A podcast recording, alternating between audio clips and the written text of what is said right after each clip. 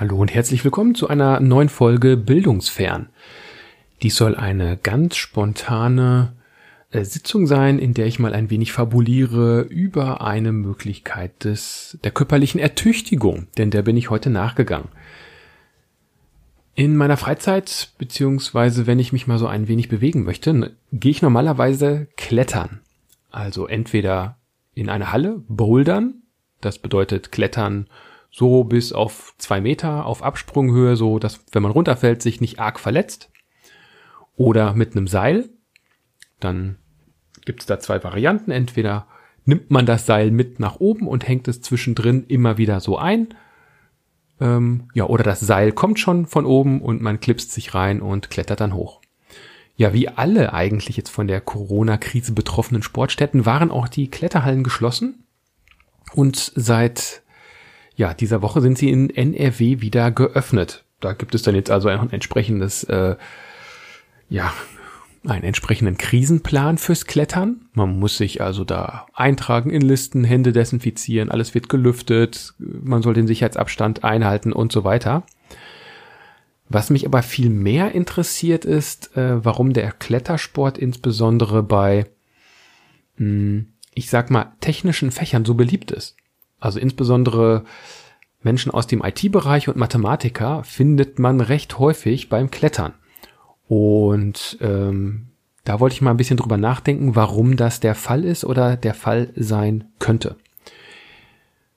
Schauen wir uns dazu mal ein bisschen genauer den äh, Boulder-Sport an. Also das Bouldern ist Klettern auf Absprunghöhe, nur so ein paar Meter geht das hoch oder eben auch mal zur Seite, manchmal auch runter. Und da sind dann Griffe in unterschiedlichen Farben an die Wand geschraubt und man darf nur die Griffe in einer speziellen Farbe verwenden.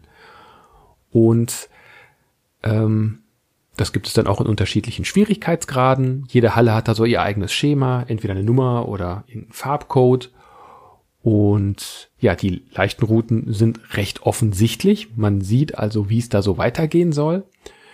Wenn es dann aber ein bisschen schwieriger wird, heißt es nicht unbedingt, dass man da mehr Kraft braucht oder äh, mehr Ausdauer für die Routen, sondern manchmal muss man einfach auch so ein bisschen um die Ecke denken.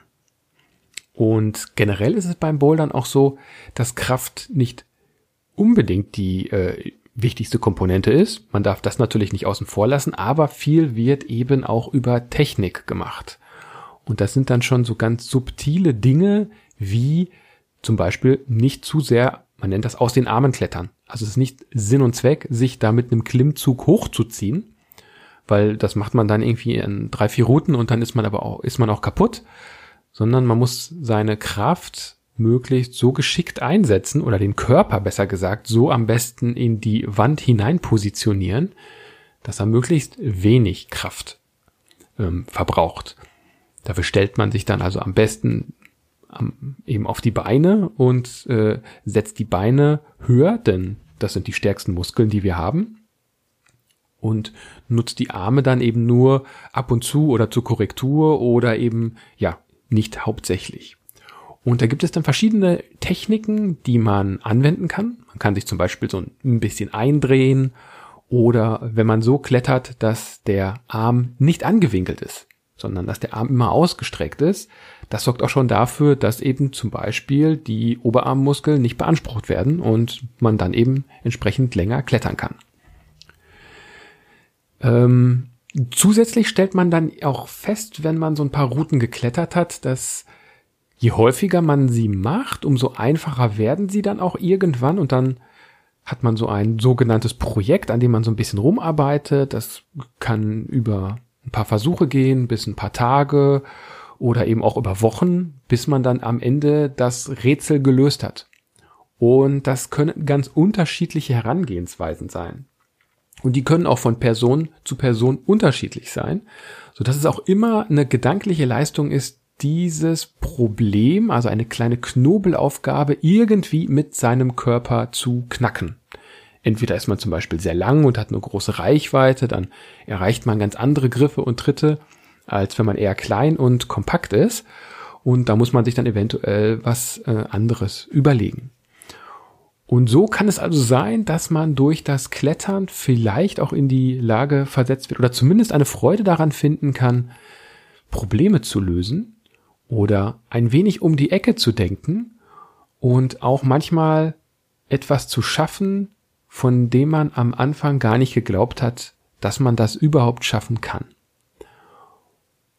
Und da lässt sich sicherlich oder hoffe ich zumindest so einiges auch auf den Bildungskontext übertragen. Äh, wie genau, das weiß ich jetzt auch noch nicht.